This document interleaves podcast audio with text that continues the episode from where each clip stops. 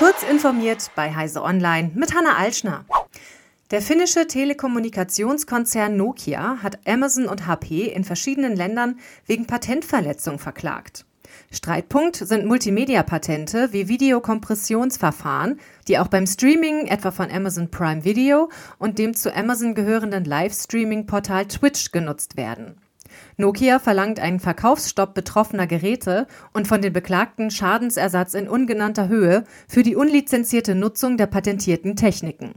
Die Klagen wurden in den USA, Deutschland, Indien und in Großbritannien sowie beim Einheitlichen Patentgericht der EU mit Sitz in Paris eingereicht.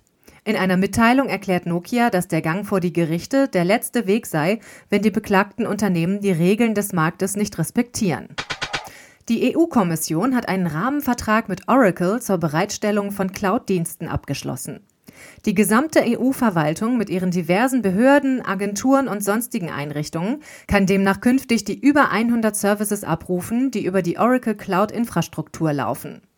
Der Entscheidung vorausgegangen war ein wettbewerbliches Vergabeverfahren. Die Vereinbarung soll zunächst für sechs Jahre gelten.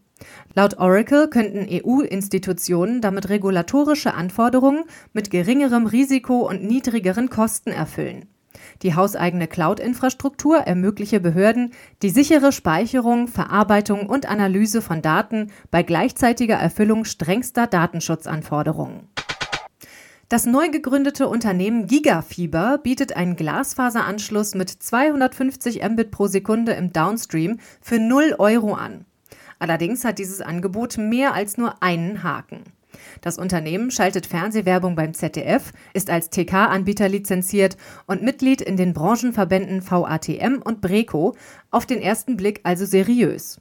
Offenbar hat das Unternehmen aber noch keinen einzigen Anschluss gelegt, sammelt aber fleißig Daten von Interessenten.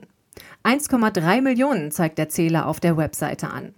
Die App, mit der man als potenzieller Kunde sein Interesse bekunden kann, wurde bei Google Play aber nach Angaben des Stores lediglich mehr als 5000 Mal heruntergeladen. In den AGB stößt man auf zahlreiche weitere Haken des verlockenden Angebots. Das US-amerikanische Spielestudio Bungie entlässt etwa 100 von 1200 Angestellten, weil die Einnahmen in diesem Jahr 45 Prozent unter den Prognosen liegen. Das berichtet das Finanznachrichtenmagazin Bloomberg und ergänzt, dass Geschäftsführer Pete Parsons die schlechten Zahlen auf eine schwache Spielerbindung in Destiny 2 zurückführt, dessen jüngste Erweiterung leidvoll schlechte Kritiken erhalten hat. Besserung wird sich demnach wohl erst von der nächsten Erweiterung The Final Shape erwartet, deren geplanter Veröffentlichungstermin aber jetzt von Februar 2024 auf kommenden Juni verschoben wurde. Diese und weitere aktuelle Nachrichten finden Sie ausführlich auf heise.de.